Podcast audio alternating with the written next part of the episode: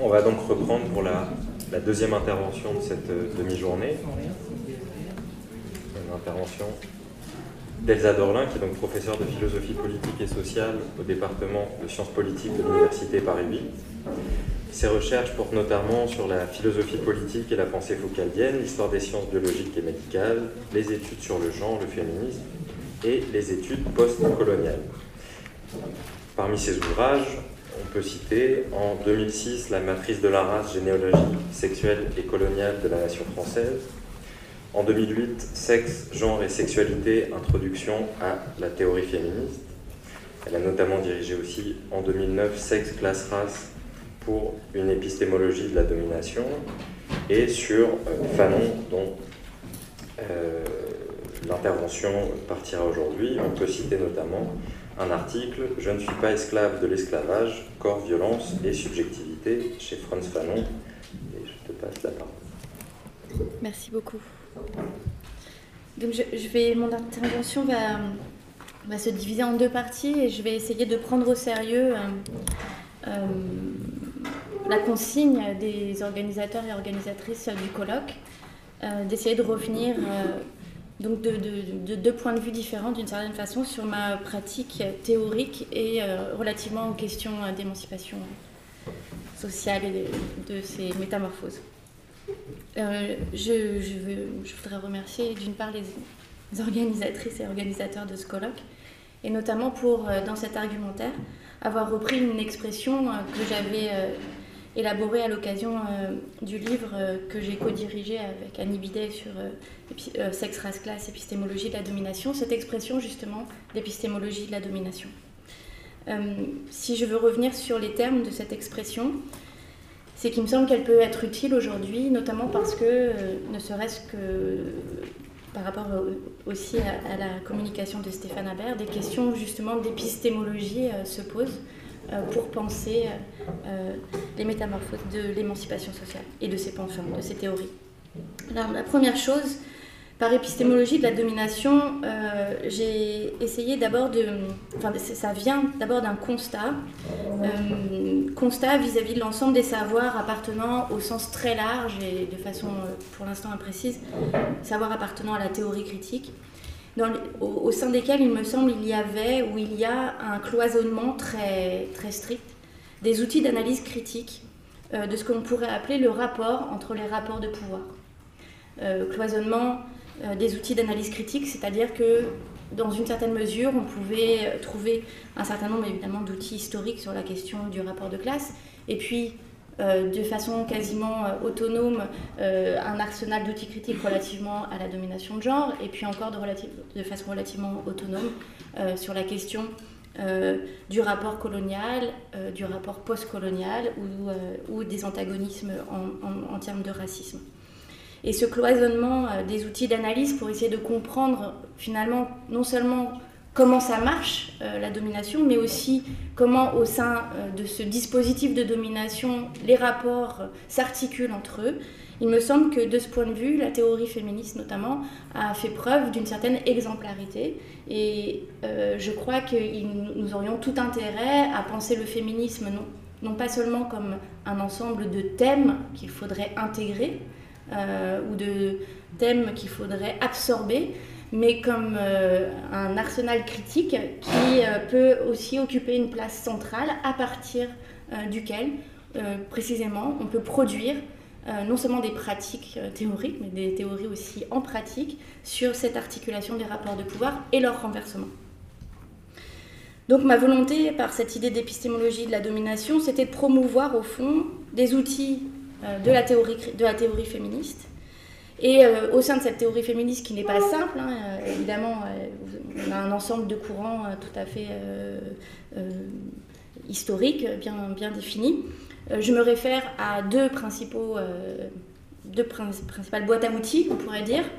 D'une part, les outils théoriques, conceptuels qu'offrent les épistémologies du point de vue ou les épistémologies du positionnement, qui sont issus du féminisme matérialiste ou marxiste et post-marxiste, principalement anglophone, anglais et nord-américain. Et ces épistémologies du point de vue, euh, directement héritières non seulement de la philosophie marxiste, mais aussi d'une critique interne, précisément de, la philosophie marxiste, ont permis euh, de, poser à nouveau frais la question, notamment, mais entre autres, hein, parmi plein d'autres, d'autres choses, euh, la question paradigmatique de la relation entre le sujet et l'objet de la connaissance. Au fond, qui parle des rapports de pouvoir, d'où l'on parle lorsque l'on on aborde cette question des rapports de pouvoir, et notamment dans leur complexité, c'est-à-dire pas seulement sur la question du rapport de classe, d'isolement, puis du rapport de genre pris isolément, puis du rapport euh, euh, notamment euh, des antagonismes en termes de racisme, mais dans leur articulation et leur engendrement. Et puis la deuxième, et d'où la deuxième tradition à laquelle je me réfère, celle du black feminism ou du féminisme africain-américain, qui a été peut-être euh, alors pour l'un des, mouvements sociaux qui a été, euh, euh, qui a produit de la théorie et un certain nombre d'outils dont on, trouve les traces aujourd'hui de façon renouvelée à travers le concept par exemple d'intersectionnalité qui commence à recevoir une certaine audience, bien qu'à mon sens il n'est pas anodin qu'on ait choisi cette expression d'intersectionnalité qui semble tellement formelle et abstraite qu'elle ne dit pas grand-chose, plutôt que tout simplement sexe, race, classe, puisqu'il faut parler euh, de choses, si on veut parler de choses directement. Et par rapport à cette idée, euh, ce, rapport au black feminism, c'est toute la question, au fond, des outils d'analyse critique, de l'épistémologie de la domination, c'est-à-dire comment on pense le rapport entre les rapports de pouvoir, le rapport entre les rapports de domination, et euh, plus fondamentalement, pour aller plus loin, cette épistémologie de la domination, à travers cette interrogation, elle inclut aussi ce que j'appellerais une phénoménologie de la résistance ou des résistances, puisque euh, du point de vue, par exemple, d'un certain nombre de théoriciennes du black feminism, eh bien, faire une épistémologie de la domination, c'est toujours en même temps essayer de se situer par rapport ou au sein ou à partir d'une expérience vécue euh, de, la domination, c'est-à-dire de, quoi parle-t-on et euh, comment cette expérience peut être pensée, euh, réfléchie, articulée et, et, médiatisée. Alors, la première chose par rapport à cette expression là, que j'ajoute, du coup, de phénoménologie de la résistance ou des résistances, d'une part, je, voudrais dire deux choses. J'entends, euh, alors d'abord, je prends le terme de résistance. On, aurait tendance à penser qu'il s'agit d'un terme euh, euh, très, qui, qui, fait référence à une réactivité des dominés. Il y aurait forcément un mouvement négatif de réaction par rapport à la domination. Et donc, c'est une façon, au fond, de ne jamais prêter euh, au dominer cette force, cette puissance d'agir hein, que de façon réactionnelle. Je, n'entends pas résistance en ce sens-là, bien que j'ai bien conscience des limites euh, que peut comprendre ce terme, mais plutôt, euh, et là de façon provisoire, juste pour donner quelques éléments, la façon dont le définit Foucault dans La volonté de savoir, c'est-à-dire la résistance au, sens d'action polymorphe, plurielle, multiple, dont on ne présume pas de la valeur subversive et qui, sont, euh, qui, participent de ce jeu des rapports de, pouvoir et des rapports de force, étant entendu au fond que par résistance, il ne faut juste entendre que la trace de l'historicité d'un rapport de pouvoir. Euh, il y a un rapport de pouvoir est par définition historique précisément parce que ça bouge, parce que ça lutte, quelle que soit euh, la façon dont ça lutte. Ou en tout cas, quelle que soit la façon dont on la valeur que l'on prête à ces luttes.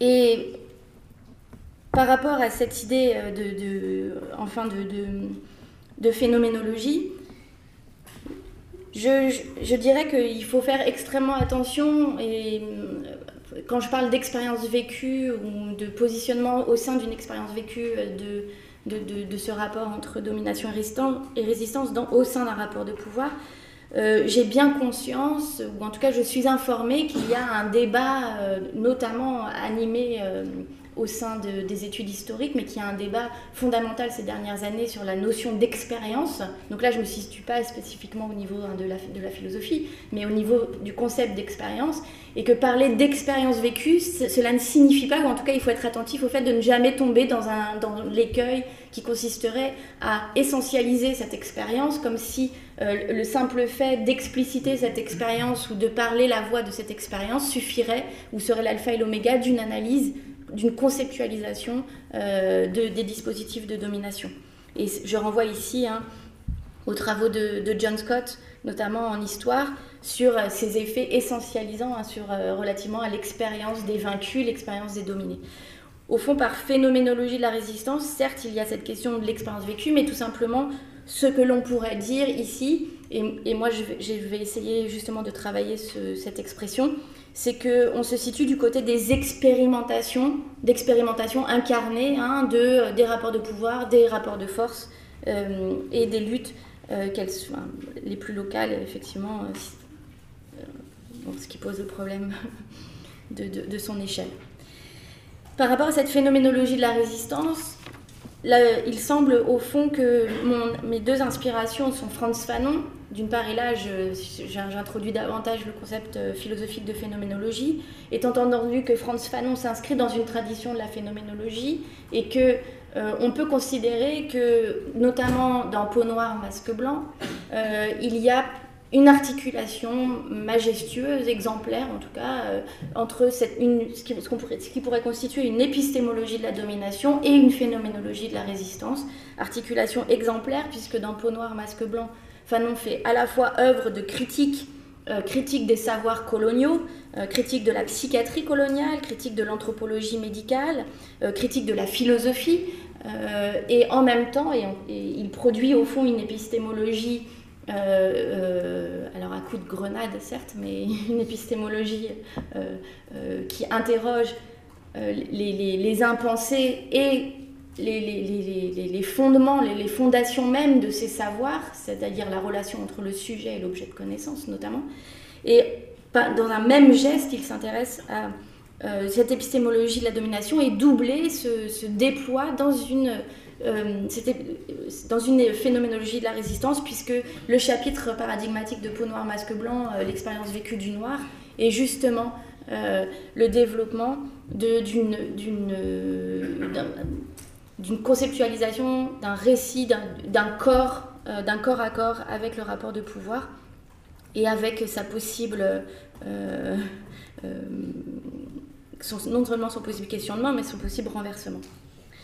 Alors, Ici, je vais essayer de m'appuyer sur Fanon. Euh, encore une fois, je, vais juste faire un usage euh, de Fanon euh, où je, vais prendre certaines choses, délaisser d'autres éléments.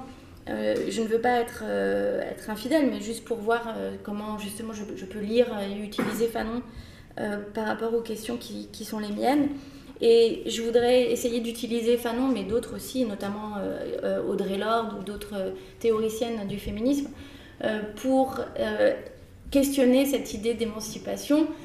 Et je vais rejeter d'emblée le concept d'émancipation sans autre procès, même si je sais qu'il y a un, long procès, enfin que, la discussion reste à faire. Mais je rejette l'émancipation du point de vue des mouvements féministes.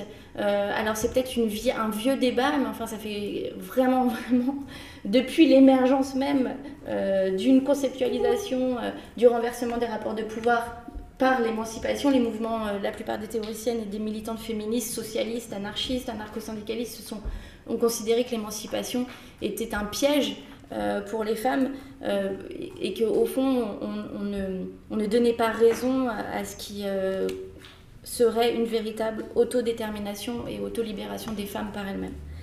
Et de ce fait, je trouve chez, notamment dans un texte féministe, mais aussi chez Fanon, l'idée qu'à l'émancipation, et d'ailleurs c'est pas anodin que chez Fanon par rapport au mouvement des descendants d'esclaves ou des esclaves, l'émancipation soit également rejetée au profit du concept de libération, euh, et de libération, bien sûr. Euh, peut-être ce qu'on connaît davantage chez Fanon, c'est la libération nationale au sein du FLN et pour l'Algérie. Mais dans Peau noire, masque blanc, il y a bien toute une discussion, notamment à la fin, sur la libération et la non-libération des Martiniquais, notamment, par rapport aux esclaves nord-américains qui, eux, se sont libérés par eux-mêmes et qui n'ont pas attendu qu'on les libère. Et donc Fanon lui prône cette idée de libération. Alors, libération, au fond, libération coloniale, libération nationale, libération sexuelle, euh, on a là un ensemble de. une convergence des luttes, en tout cas, moi j'ai envie de penser cette convergence des luttes autour de ce thème de libération aux dépens de l'émancipation, et je vais même aller plus loin. Pourquoi je fais la promotion du concept de libération Parce que justement, il me semble, pour euh, le dire euh, de façon très abruptement et en m'excusant par avance des critiques que ça que évidemment ça amènera, mais il y a une, euh, une apologie de la violence, de la violence des dominés, la violence des vaincus, euh, dans cette idée d'une réhabilitation, des luttes de libération. Il me semble que dans les luttes de libération, il y a incontestablement euh, la question de la violence qu'il faut résoudre ou ne pas résoudre, en tout cas dans laquelle il faut, à laquelle il faut se confronter à main nue euh, puisque que ce soit dans le corpus féministe auquel je, me réfère ou pour Fanon, euh, un usage positif de la violence en politique euh, qui précisément peut être intéressant en termes de, du devenir des mouvements sociaux. Alors, en philosophie, la violence et en philosophie politique tout particulièrement, la violence, notamment ces dernières années, est une question très discutée. Hein, je, je, pense là très vite, mais de façon euh, à la publication d'Étienne Balibar qui discute euh, longuement des questions de violence contre violence. Euh, j'aurais une position qui est une position d'apologie de la violence. et je vais essayer d'en donner quelques, quelques, quelques éléments. Il me semble que l'on peut définir la violence dans l'œuvre de Fanon, dans la pensée fanonienne, comme un agir un agir euh, éruptif, inventif et fondamentalement sensuel.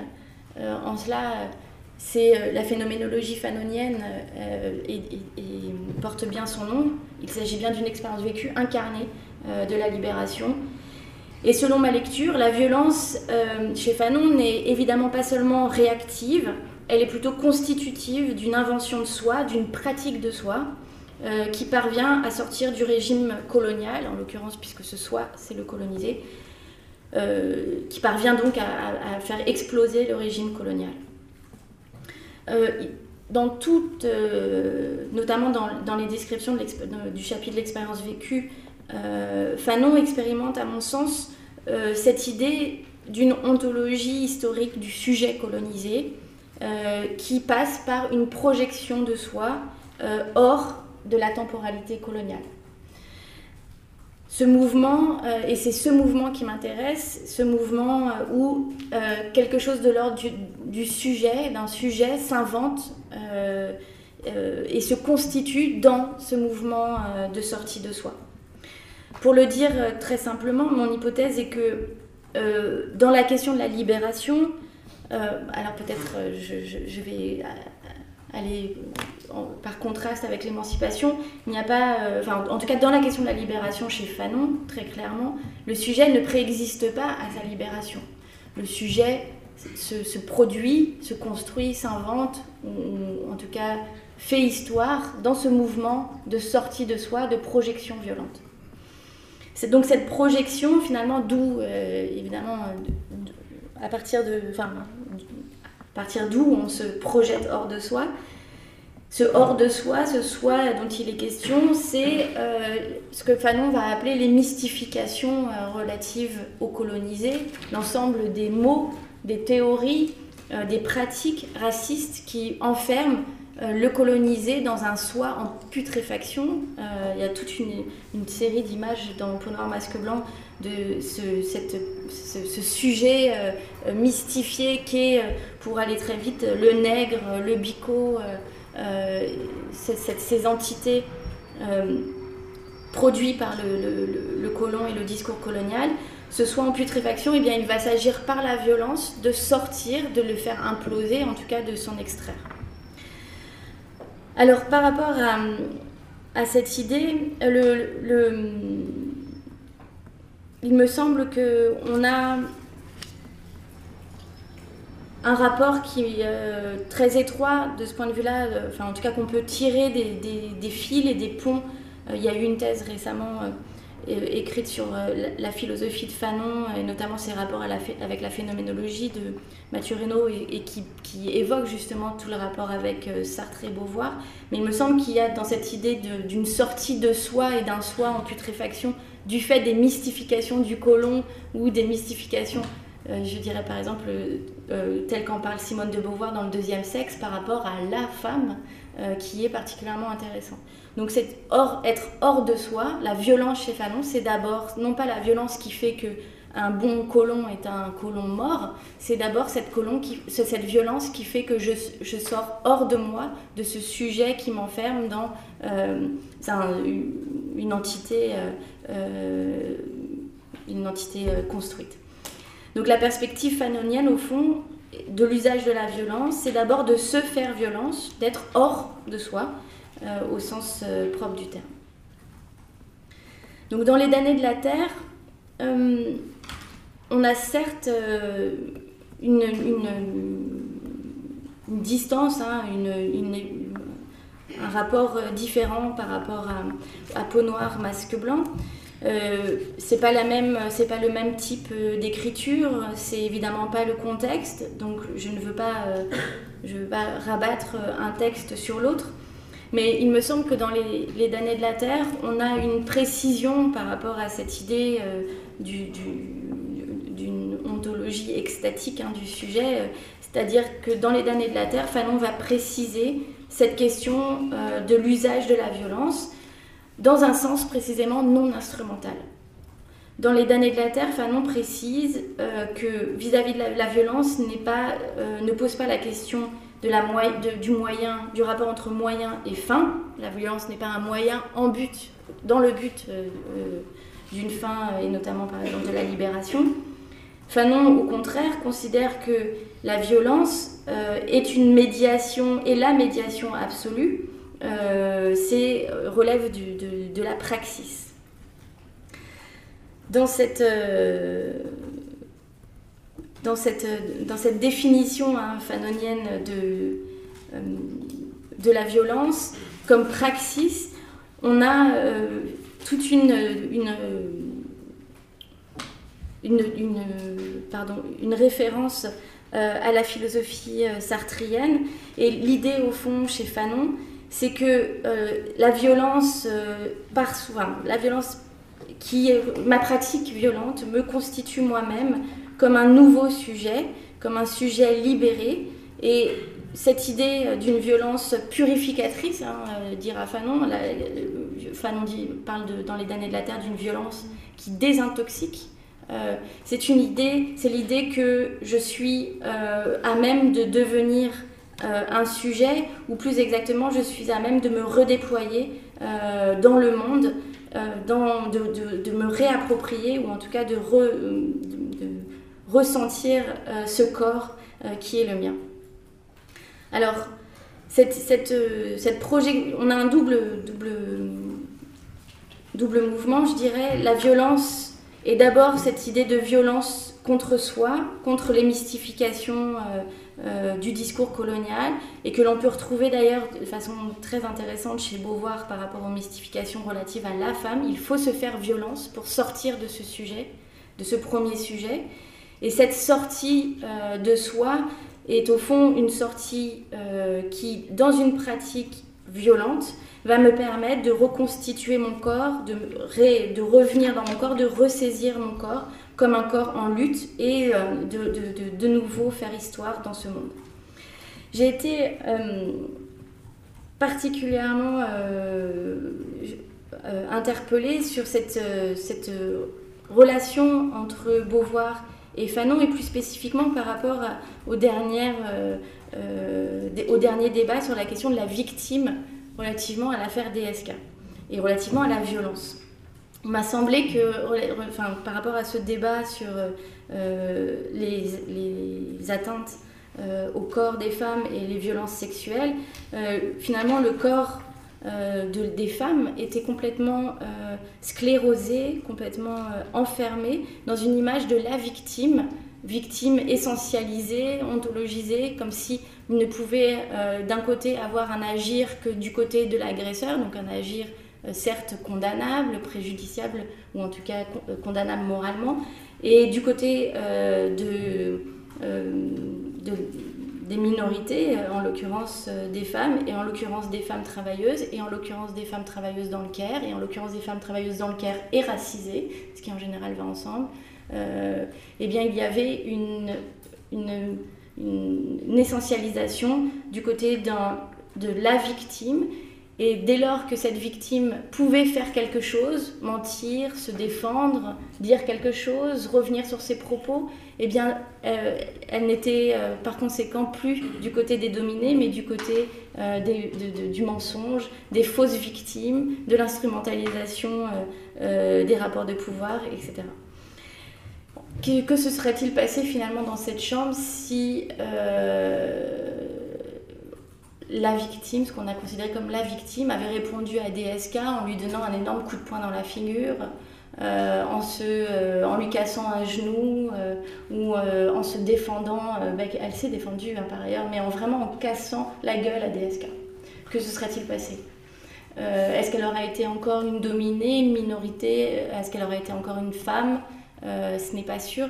Ce il me semble que, en tout cas, cette question du hors de soi, euh, c'est précisément comment on peut utiliser la violence non seulement pour sortir des catégories euh, dans lesquelles nous sommes enfermés, mais aussi pour modifier in, situ un rapport de pouvoir.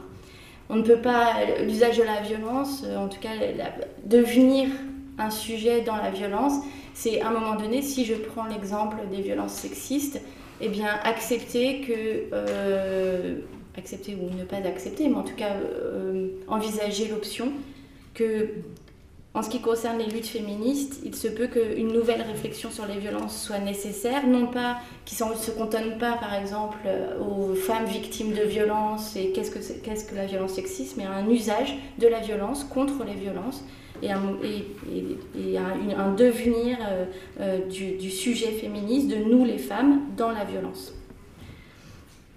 En fait, ça choque moins quand on parle de la violence lorsqu'il s'agit des esclaves révoltés, ça choque moins quand il s'agit euh, des perspectives coloniales, mais quand il s'agit du féminisme, tout d'un coup, ça pose des questions qui deviennent politiquement incorrectes. Alors, dans cette, je ne veux pas évidemment me, me, perdre dans cette question. C'est juste que la réflexion sur la violence au sein du féminisme euh, est peut-être renouvelée par une lecture et un usage de Fanon qui me semble particulièrement euh, heuristique. Et j'ai bien conscience que Fanon euh, jusqu'ici a été majoritairement considéré comme ultra sexiste, qui est vrai, euh, homophobe notamment, euh, mais il y a des lectures fanoniennes, euh, de la même façon qu'il y a des lectures foucaldiennes qui peuvent être utiles et qui permettent de penser et de, traverser, de voyager vers d'autres luttes. En témoigne par exemple la promiscuité qu'il peut avoir entre Franz Fanon et Audrey Lorde. Alors pour les personnes peut-être qui... Euh, enfin, Audrey Lorde n'est pas très connue, c'est une poétesse lesbienne euh, caribéenne qui est une des plus grandes figures hein, du féminisme euh, africain-américain, en tout cas qui est une référence pour le féminisme africain-américain et caribéen. Et Audrey Lorde euh, a toute une théorie, toute une conceptualisation dans sa poésie, mais aussi dans ses, effets, dans ses essais sur l'usage de la rage et de la colère. Alors c'est intéressant de voir qu'il n'y a pas de, textuellement d'usage de, la violence chez Audrey Lorde, mais ce serait intéressant de voir aussi quelles sont les, différences de langage euh, dès lors qu'on est euh, sur la... qu'on se situe dans telle ou telle tradition critique.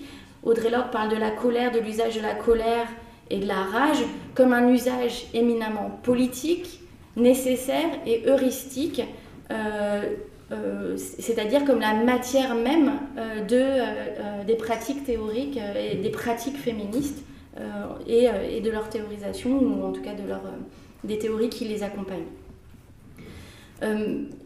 Audrey Lorde se assume au fond, et c'est dans Sister Outsider, assume totalement le fait qu'elle parle du point de vue euh, des femmes et des femmes noires et des femmes euh, lesbiennes. Et dans cette situation, hein, euh, dans cette expérience vécue de la domination qui est la sienne, elle va théoriser la façon dont la colère lui a sauvé la vie, lui a permis de précisément détruire le soi dans lequel les femmes blanches, les hommes, ou au sens les hommes, au sens des, personnages hein, d'un système de domination, pouvaient l'enfermer et la scléroser, comment cette rage et cette colère a permis de, se mettre hors de soi pour créer un nouveau sujet du féminisme, un nouveau nous, les femmes, qui ne soit pas simplement blanc, alors on pourrait dire hétérosexuel, bourgeois, en tout cas dans sa, dans sa dimension la plus, euh, la plus euh, dominante en termes de prise de parole ou euh,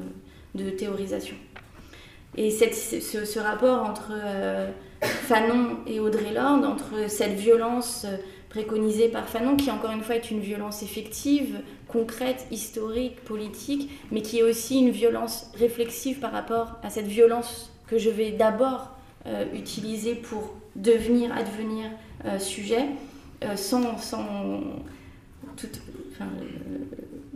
en, en, ayant plutôt abandonné toute, toute dimension hegelienne hein, dans, ce, dans ce retour à soi à mon avis, porte une, une, il y a une, filiation certaine entre, entre Fanon et Audrey Lorde. Dernière chose, euh, juste pour aussi montrer peut-être ou témoigner de la dimension très heuristique aujourd'hui au sein de la théorie critique sur les lectures fanoniennes et euh, l'intrication, l'engendrement, la, euh, le mutuel dialogue qu'il peut avoir entre les études de théorie critique, de philosophie, les études de théorie féministe, les études coloniales. Euh, dans, euh, on a chez Judith Butler, par exemple, aidé euh, le livre des, Défaire le genre, et aussi, évidemment, dans son dernier ouvrage, on a une longue discussion sur cette question de la violence et de l'usage de la violence et du rapport à la non-violence. Pour aller très vite, Judith Butler est plutôt sur une, réhabilitation particulièrement euh, juste et intéressante sur la non-violence et la nécessité d'une suspension de l'agir euh, qui reprend euh, beaucoup de problématisations enfin, qui font écho par exemple à ce, que travaille Ouria, sur cette idée d'un ralentissement de l'agir, d'une suspension de l'agir qui permet de sortir de, de, la violence, ou en tout cas d'avoir un rapport qui, qui, permet une distance par rapport à l'usage de la violence qu'elle pense finalement malgré tout comme un piège, mais cette, cette idée, ce positionnement de Butler l'oblige à prendre justement, euh, à, proposer une autre lecture de Franz Fanon. La lecture de Butler de Fanon euh, qu'elle propose pour s'en sortir, euh, c'est justement une, hypothèse de lecture qui consiste à inverser l'ordre des œuvres entre Peau noire, Masque blanc et Les damnés de la terre. La proposition butlerienne est de dire finalement cette, euh, cette, cette, prière de, qui clôt euh, peau noire, masque blanc, où mon corps fait de moi toujours un homme qui interroge, devrait être pensée comme euh, un appel à une, clôture, une invitation à penser, à penser une ouverture au monde, en tout cas à construire un monde dans lequel on pourra lutter. Et ce que propose Butler, c'est de mettre les damnés de la terre en premier par rapport à l'usage de la violence qui est fait, et ensuite peau noire, masque blanc, qui malgré tout euh, est aussi, euh, selon les termes même de Fanon, la promesse d'un nouvel humanisme. Alors cette, euh, cette, cette, proposition de lecture de Butler, qui encore une fois, qui renvoie à des, à des, des conceptualisations qu'elle a eu, qu'elle fait dans Défaire le genre, dans Vie précaire, dans Ce qui fait une vie. Ce qui m'intéresse ici, c'est le rapport que, qui semble évident pour Butler, enfin en tout cas qu'elle met en évidence, euh, ce rapport fondamental entre l'usage de la violence, la pratique de la violence même, c'est pas l'usage en fait, c'est la pratique de la violence, le corps et la subjectivité, ou ce qu'on pourrait euh, nommer dans, une perspective très foucaldienne, les subjectivations politiques que rend possible euh, la violence, ou que ne rendent pas possible la violence. Et ce qui est particulièrement notable, c'est que justement Butler analyse et réintroduit le concept d'extase pour penser euh, ce rapport euh, euh, entre violence, corps et subjectivité. Butler définit ce qui pourrait être à la fois, enfin ce rapport extatique, hein, cette condition extatique selon Butler, être hors de soi, hein, ou en tout cas ce que Butler dit vraiment l'extase, c'est l'idée que finalement nous ne sommes jamais toujours nous-mêmes, nous ne sommes jamais toujours en nous-mêmes, nous ne sommes jamais euh, dans une forme de solipsisme qu'il faudrait, un sujet qui nous enferme, hein, et euh, toutes les perspectives relatives à la, euh, aux, luttes et aux pratiques de lutte doivent prendre en considération cette, condition extatique qui est la nôtre. On a, on a, là au fond une sorte d'opposition terme à terme, à mon sens, entre l'ontologie historique hein, de, Fanon et la proposition de Butler, puisque chez Fanon, Fanon part de cette idée que nous sommes enfermés dans un en soi, une mystification plus exactement, qu'est euh, les discours, le dispositif colonial, et qu'il faut en sortir et être hors de soi, et plutôt ce vers quoi nous devons tendre par la, dans et par la violence pour nous inventer d'autres subjectivations politiques, pour inventer, euh, euh, pour s'inventer soi-même. Au contraire, chez Butler, cette condition extatique est une euh, c'est la condition à partir de laquelle nous devons lutter et à partir de laquelle nous avons à lutter. Et dans l'un et l'autre, finalement, Fanon propose cette extase comme euh, une fin, un aboutissement, enfin pas une fin d'ailleurs, une projection, un, un, déploiement de soi, pas une fin, pardon, excusez-moi. Alors que Butler, au contraire, le, propose cette condition extatique plutôt comme un destin. C'est le destin de chacun et chacune d'entre nous. Nous devons lutter à partir de cette position qui est un hors de nous-mêmes. Nous sommes par définition hors de nous-mêmes. Et c'est sur cette question qu'elle va articuler euh, justement toute la réflexion sur la vulnérabilité. Nous sommes hors de nous-mêmes et c'est cette condition de vulnérabilité qui fait que nous avons toujours déjà rapport aux autres, rapport au monde. Chez Fanon, on est dans une position inverse euh, la vulnérabilité tient précisément à l'enfermement dans cette position, dans cet enfermement, dans le, ces identités asphyxiantes, ces identités clairement chez Fanon qui puent, euh, ces identités qui pourrissent. Hein. Euh, et il faut sortir de nous-mêmes parce que c'est précisément dans cette projection hors de soi, dans cette colère, mais même fondamentalement dans cette violence qui fait que je, je m'éjecte de moi-même pour devenir eh bien c'est précisément ça euh, qui, euh, qui me rend ben, justement moins vulnérable, pas vulnérable, ou en tout cas dans une forme de puissance, certes très, Il y a quelque chose aussi de très viriliste là-dedans, mais qui parle à toute une partie du féminisme et de la théorie queer. Donc, voilà sur ces, sur ces, sur ces questions d'usage et, et de, et de, de, dialogue, je dirais, à, partir de la violence. Et je ne rentrerai pas dans, dans, les détails, euh, je ne développerai pas parce que je, je, voudrais euh, ne pas prendre trop de temps.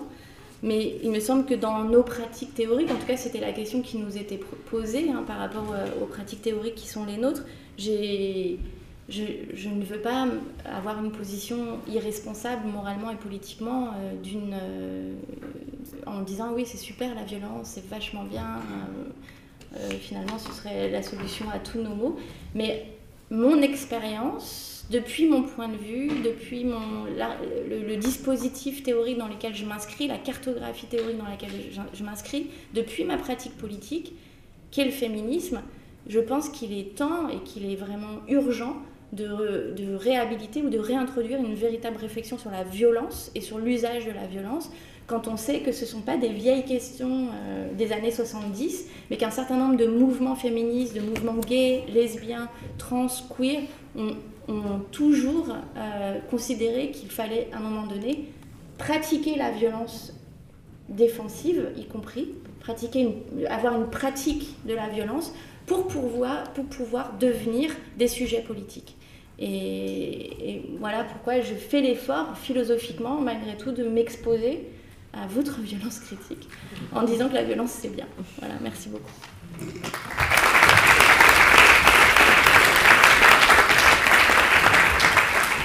Merci beaucoup, c'était passionnant. Euh, voilà, on a une vingtaine, une bonne vingtaine de minutes pour, euh, pour une discussion. Être hors de soi, ça veut pas, enfin, je, tel que je le, je, l'envisage ou que je le lis, ça veut pas ça veut pas dire être hors du, des rapports de pouvoir. Enfin, c'est pas un soi justement qui va, vierge de, on n'est pas dans, dans, une projection où on peut inventer une sorte de soi euh, euh, parfait. Je pense dans cette idée de projection hors de soi, c'est, elle est en devenir, elle est, euh, toujours à construire et ça pose aussi la question de sa propre violence et de la façon dont non seulement il, il, y a des questions de... Je prenais l'exemple de la victime, cette idée que sortir de cette mystification de la victime, c'est peut-être aussi accepter sa propre violence, c'est aussi peut-être accepter le fait qu'on est en position de domination. Je, pense à un texte très intéressant de... Euh, que je vais pas... Enfin, dans le, dans le féminisme, sur cette idée que tant qu'on pose qu'une victime, elle est par définition indemne de tout rapport de pouvoir, qu'elle est, est toujours dans une position de dominer, eh bien, euh, on peut considérer que c'est non seulement problématique par rapport aux questions qui font avancer le féminisme sur la scène politique, parce que ça voudra dire qu'on aura toujours besoin du recours à la loi et on aura toujours besoin du recours à l'État. Et ça veut dire qu'au sein du féminisme, si par définition toutes les femmes, ou en tout cas tous les féminismes, les féministes sont des victimes, eh bien, ça, ça oblitère, ça aveugle, ça, ça, voile les rapports de pouvoir au sein du féminisme. C'est-à-dire, si je suis victime, par définition, je ne peux pas être bourreau en même temps, euh, ou je ne peux pas exercer moi-même une forme de domination. Donc, euh, c'est. Il y a cette idée de. là, c'est peut-être une réponse très butlerienne, il y a cette idée d'impureté, quoi. Les choses, on n'est pas indemne, on n'est pas pur, et qui reprend évidemment toute une tradition foulcaldienne de, on est les relais du pouvoir et ça passe et voilà. Je pense que c'est autre une question peut-être euh, ça pose la question de la mixité aussi, de la non-mixité. Dans certains mouvements, la, nécessité à un moment donné d'une non-mixité provisoire pour pouvoir euh, développer une conscience euh, des rapports de pouvoir qui traversent des mouvements qui ne sont pas ou dans lesquels on n'est pas censé précisément être exposé au sexisme, au racisme ou au rapport de classe. Ça, ça peut être intéressant. J'ai pas parlé de la question, enfin, du, la question du genre dans l'œuvre de Fanon parce que c'était pas mon objet. Enfin, et pourtant il y aurait beaucoup de choses à dire. J'ai juste mis, euh, fait une petite euh, parenthèse sur la, la perspective parfois très viriliste de Fanon, évidemment dans Peau noire, masque blanc notamment mais parce qu'il y aurait beaucoup à dire et que je me suis, j'ai déjà consacré euh, des choses là-dessus et c'est pour ça que j'en ai pas parlé, donc pardon, enfin, désolée. Et sur la question, c'est sur être dans le lit et euh, baiser la femme du blanc, c'est une, c'est très spécifique c'est très intéressant cette phrase. Pour moi, enfin c'est tout sur, le développement et ça, ça, vient par rapport à hors de soi, ce que je, pense par rapport à hors de soi, c'est cette idée de l'impossibilité ou en tout cas de la critique que fait Fanon par rapport à la dialectique de la reconnaissance et à la question de la reconnaissance. Et dans tout, euh, et peau noire, masque blanc évidemment, mais également dans les damnés de la Terre, finalement, cette, euh, reconnaissance, cette dialectique de reconnaissance, elle va se faire sur la scène sexuelle. Elle va se faire sur je veux être reconnu. Rappelez-vous, être un homme, c'est être viril. Hein, être blanc. Être un homme, c'est être viril, être viril, être blanc, etc. Il y a tout une, un système de, de reconnaissance et d'intrication, euh, euh, alors là, d'engendrement des rapports de pouvoir sur, sur, chez Fanon. Et hum, voilà, j'avais essayé de penser ça dans l'article sur Fanon, dans la revue Geste, par exemple. Et le muscle, rappelez-vous, le muscle, sur la question, c'est une de mes citations préférées de Fanon, c'est dans Les damnés de la Terre, et il parle des intellectuels engagé dans la lutte. Et il dit à un moment donné, le, concept doit se faire muscle. Mais c'est nous, c'est les intellectuels engagés dans la Moi, je me définis intellectuel engagé dans des luttes. Engagé, euh, pas au sens euh, voilà, fort, mais euh, dans une lutte. J'ai un statut, institutionnellement, je suis, payée comme intellectuel, j'écris ou des choses comme ça. Mais dans les luttes, au sein des luttes, pour les luttes, et à un moment donné, je dois, le concept doit se faire muscle. J'essaie de le faire le concept se fait muscle. Ça doit, la philosophie, ça doit aussi être, ça doit se voir dans le corps à un moment donné, ce qu'on dit. ce qu'on fait. Par exemple, c'est pour ça que dans toute la pratique féministe, pratique militante, euh, c'est un engagement qui est très fort pour moi. Oui, et d'ailleurs, en fait, c'est pas un renversement de la violence, hein, c'est une conversion. C'est ça le terme de Fanon. C'est pas un renversement. Il n'y a pas de renversement. C'est un mouvement de conversion. C'est très intéressant. C'est se, se, convertir, c'est euh, changer. À un moment donné, on, tourne la tête, on regarde euh, et on a une autre perspective sur la violence, la violence praxis. On est la violence comme praxis, on, baigne dedans, ce que dira Butler aussi, on est dans la violence, on est constitué par la violence des normes, etc. Et, Violon parle, euh, Fanon parle de, conversion, ce qui est tout à fait, euh, ce qui fait que, par exemple, c'est, je trouve, c'est une des références qui manque dans l'analyse de Balibar sur la question de la violence contre violence. Euh, voilà, à un moment donné, il y a aussi cette position fanonienne qui manque sur toute la discussion sur violence, contre-violence, non-violence. Enfin, pas chez Ouria, mais chez Valida. Euh, alors moi, je voulais euh, faire des ponts malgré tout entre la violence et la non-violence. parce que je pense qu'il y a quelque chose d'un peu similaire parfois. C'est-à-dire que parfois, ce qu'on entend par violence, ça peut être de la non-violence. Alors c'est euh, très compliqué, mais euh, euh, quand tu parles de violence effectivement purificatrice, etc., chez, chez Fanon, c'est vrai. Et d'ailleurs, Walter Benjamin l'a pensé tel quel. Cette sorte de, libération, oui, comprise à partir de théologie, et comprend la non-violence à partir du modèle de la grève générale chez Sorel. Donc ça, c'est un premier point, mais je pense qu'on on y reviendra demain, je crois, dessus, sur la grève générale. Deuxièmement, euh, la violence réflexive, euh, se faire, euh, avant tout, hein, ça, se faire violence pour devenir un sujet, ça c'est complètement pensé et fait hein, chez Gandhi, qui pensait tout à fait la violence sous la forme aussi d'une stratégie d'auto, d'abord sculpture du corps, mm. ça c'est évident, d'autodéfense évidemment, supporter la douleur qu'on vous fait aussi, très important. Et euh, donc, il y a s'infliger, apprendre à s'infliger une douleur aussi. Et, euh, mais alors, il y a de la séparation, évidemment, puisque c'est quand même.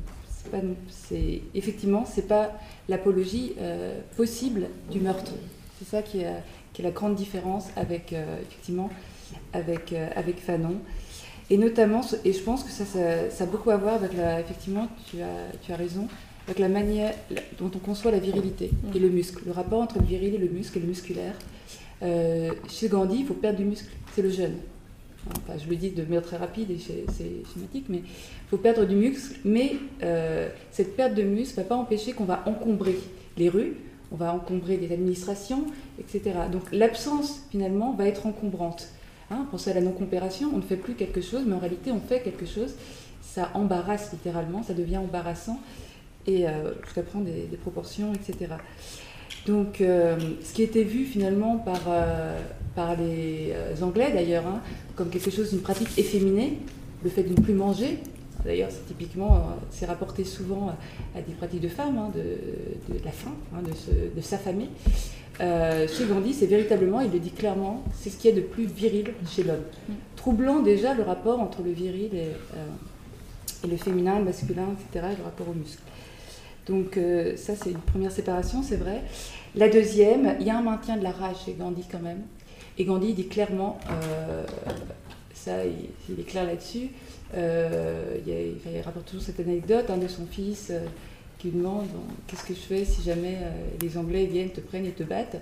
Et est-ce que je dois la, la, violence? Et Gandhi lui répond oui, bien sûr, tu dois me sauver. Alors, pour la violence, évidemment, là, il n'y a aucun. Donc euh, c'est ce qu'on appelle dans le cadre de la légitime défense, plus traditionnelle en réalité. Mais donc il y a ça, euh, il y a un maintien quand même de la rage donc chez Gandhi. Simplement, euh, elle ne doit pas avoir pour échappatoire effectivement l'effort musculaire, enfin l'effort musculaire, disons, dirigé envers une personne, envers les choses, il n'y a pas de problème. D'où, d'ailleurs je vais revenir sur la Tunisie, envers les choses, il n'y a pas de problème, etc. Vers les banques. Euh, envers les banques, etc. Tout à fait. Donc, euh, il faut quand même que cette euh, rage s'exprime, sinon c'est de la névrose. Elle va s'exprimer d'une manière latérale et vous allez avoir des comportements névrotiques, psychotiques, etc. Donc, il faut quand même que ça s'exprime. donc voilà. pour la Tunisie, pourquoi c'était une révolution non violente alors qu'il y a eu, vous avez raison, des, banques voilà, brûlées ou des bus ou des effectivement, il y a eu du saccage. Voilà. et, bah, parce que tout simplement, ça c'est plus mon, enfin, mon... Non, il y a l'interprétation déjà de, Walter Benjamin. La violence envers les choses n'est pas une violence. c'est voilà. La violence envers les choses n'est pas une violence. Euh, donc la propriété, tout ça, non. La violence envers les choses n'est pas une violence. Euh, mais dans le cas de la Tunisie, pour qu'on la qualifie effectivement de non violente, il n'y a pas eu euh, de violence envers les personnes. Il n'y a pas eu de tentative de meurtre, d'assassinat global que je sache, je ne crois pas, hein, que je sache. Il n'y a pas eu ça.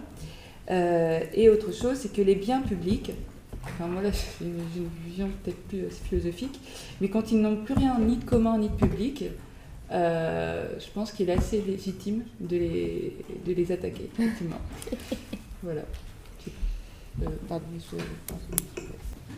je peux juste rajouter, euh, je suis évidemment d'accord et tes analyses m'ont aussi beaucoup passionné sur Gandhi et cette question de la, frontière entre violence et non-violence.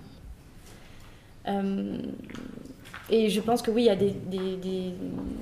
y a un certain nombre de pratiques que je qualifie là de violence et qui, en fait, dans une certaine tradition, appartiennent euh, aux pratiques dites de non-violence. Et, donc. Euh, mais ce que je. En fait, moi, je travaille spécifiquement sur la, c'est la question de l'autodéfense. Voilà, c'est ça qui m'intéresse. C'est cette question-là qui m'intéresse. C'est pas. Donc, c'est dans cette perspective-là que je, travaille la question du hors de soi, du, de, la, de, de Fanon, etc. Et la seule chose que je voulais dire, c'est euh, quand je prenais aussi, euh, c'est pour ça, la, euh, Nafissatou Diallo, à un moment donné, euh, qu'est-ce qui se passe si. alors, il y, a le stigmate de la femme noire qui est par définition violente. Donc, elle, ce personnage, Nafissatou Diallo, draine et porte tout ce stigmate esclavagiste avec elle. Donc, il y, a, un interdit de la violence parce que on, on stigmatise les femmes noires comme violentes. Et en même temps, qu'est-ce qui se serait passé à un moment donné si elle lui avait vraiment cassé la, gueule quoi? Et par, par, autodéfense, parce que là on parle d'une agression, d'une tentative d'agression sexuelle, etc. Et donc c'est ça qui m'intéresse. Et du coup, euh, le hors de soi, se mettre hors de soi, c'est au sens propre et au sens figuré, évidemment. Et, et, et, ce, qui, ce, que je voulais saisir, et c'est peut-être là que ça se différencie, je pense, dans une certaine mesure, de Gandhi, c'est sur la question de la jouissance. Il y a une jouissance dans la perspective euh, des pratiques de non-violence chez Gandhi qui est bien spécifique. Euh, et, je pense que chez Fanon, on a une autre définition de l'extase, de la, jouissance de, la violence qui est un peu différente. Et, et c'est intéressant de ce point de vue-là de considérer Gandhi comme efféminé et Fanon comme viril je pense que ça joue sur cette idée de la, jouissance et, de, des, normes de genre en matière. Euh, on, applique déjà un schéma très genré en fait. voilà, c'était ça. Sur l'extase libératrice, oui, c'est. Mais parce que j'essaie de vraiment tenir ensemble, hein, par exemple Fanon, Audrey Lorde. Mais finalement, ça peut être dans une tradition plus ancienne que je connais trop mal pour pour en parler, mais de Reich aussi, euh, il faut jouir. Un bon révolutionnaire est un révolutionnaire qui, a un rapport aussi à la jouissance. Quoi. Faire de la politique, ça doit, il y a quelque chose, on a, il y a quelque chose qui est de l'ordre de, oui, de l'extase, mais sexuelle. Et dans la tradition féministe, la question du plaisir sexuel, de l'extase sexuelle, c'est, fondamental comme moteur du politique, comme moteur de la revendication. Dans la, la tradition des mouvements gays et lesbiens, c'est fondamental. Euh, jouir, c'est politique. Et donc, chez, et chez Fanon, dans une certaine mesure, l'articulation euh, euh, sur tous les développements de Fanon sur le stigmate du sexe, du noir, et tout ce il y a aussi un enjeu sur la sexualité, le sexuel, en croisement du rapport de genre et du rapport de couleur. Donc j'ai envie que cette extase hors de soi, il y a aussi de l'ordre à repenser je, je veux pas. Mais il y a quelque chose aussi, oui, du, de, oui, l'extase libératrice sexuelle. Et, et je pense, et, euh, voilà, et là, sur euh, la référence à Balibar, euh, non, au contraire, je pense que pour se rencontrer, il faut jouir. Quoi. Enfin, d'abord, il faut savoir pour soi, et puis après, peut-être avec d'autres. Mais vous voyez ce que je veux dire il y a quelque chose qui est de l'ordre aussi d'une réhabilitation, d'habiter un monde commun euh, dans une perspective de joie. Enfin, je sais pas, moi ça me. Et on perd beaucoup ça, peut-être dans nos réflexions ou dans nos pratiques. Et, vraiment, encore une fois, je suis vraiment située à, la croisée voilà, de, ces mouvements-là. Donc je, parle depuis cette tradition, ces traditions-là. Et lorsque tu dis sur la conversion, là encore sur euh, Balibar, sur euh, utiliser la même violence. Alors, je, suis à chez Fanon, c'est la conversion. Je pense qu'on n'est pas. Je, sais que ça peut être. Euh, la, la, la, distinction, elle est subtile, mais c'est pas la même. On ne retourne pas la violence, on la on convertit. Et chez Audrey Lorde, évidemment, on a cette conceptualisation, cette citation magnifique qui est Les outils du maître ne détruiront pas la maison du maître. Donc chez Audrey Lorde pose clairement la question on ne peut pas utiliser les outils du patriarcat, en gros, pour détruire le patriarcat. Euh, mais n'empêche que ça ne veut pas dire qu'on ne peut pas utiliser la violence. Ça ne veut pas dire qu'on ne peut pas. Euh, la puissance. Euh, sinon, hein, ça veut dire quoi la puissance d'agir, par exemple? C'est quoi la puissance d'agir? J'en sais rien. Donc, je pense qu'il y a quelque chose. Oui, c'est là où se pose une question morale fondamentale. C'est quoi le même et l'autre Et mais Balibar, en fait, il, pose ça, mais lui-même, euh, dans le paragraphe d'après, il, détruit lui-même son propre argument, ce qu'il dit, c'est exactement ce qu'on a opposé euh, aux, combattants du ghetto de Varsovie, aux combattants dans les, euh, dans les, les, résistants et les déportés, les déportés résistants dans les camps de concentration, c'est d'avoir qu'à un moment donné, s'en sortir, résister, pouvait, aux dépens, ou, etc., on leur a renvoyé, vous devenez bourreau. Et c'est terrible. Enfin, il, parle euh, de, tous les récits, euh, de certains, il cite certains récits de déportation, et il explique que voilà, ça c'est l'argument massu de dire, à un moment donné, quand on utilise euh, la violence, c'est le, contre-argument miroir, ah ben tu vas devenir bourreau. C'est exactement, une femme utilise la violence, ah ben voilà, dis donc, elle se virilise, c'est ça que vous voulez, tuer les hommes, je sais pas quoi, la guerre des sexes. Mais euh, voilà, ça, s'appelle une rhétorique euh, stérilisante, euh, qui fait qu'à un moment donné, parce qu'on met en miroir ou sur un même, sur un même plan un groupe qui s'appelle une minorité, un, groupe dominé, et des dominants, ben, à un moment donné, oui, ça participe d'une rhétorique stérilisante. Donc je pense qu'il n'y a jamais du même, il y a forcément un décalage, un détournement, une réappropriation, une modification. Je, voudrais penser cette expérience vécue qui fait qu'à un moment donné, il y a quelque chose qui, qui, va passer, qui fait que je ne vais pas rester avec cette violence que suscite pour moi la un rapport de pouvoir. Et à un moment donné, il faut que ça, ça ne veut pas dire qu'il faut que. C'est pas purifié, c'est pas. Ce que je veux dire, c'est qu'il n'y a pas de. C'est ça la sortie de soi. Voilà. Sortie de soi vers quelque chose. Et c'est très, très compliqué parce que ça pose des questions du devenir violent, de. Voilà, c'est très. À partir de là, toutes les questions se posent, tout est à inventer, tout est à penser. Et c'est pour ça qu'on a besoin du collectif à partir de ce moment-là. Voilà, c'est, c'est, le politique là, et pour moi, c'est un élément constitutif du politique. C'est que, que, fais-je voilà, de ce devenir violent par et dans lequel j'adviens comme un, comme un sujet. Enfin, un sujet aimable, enfin pour moi-même. Merci.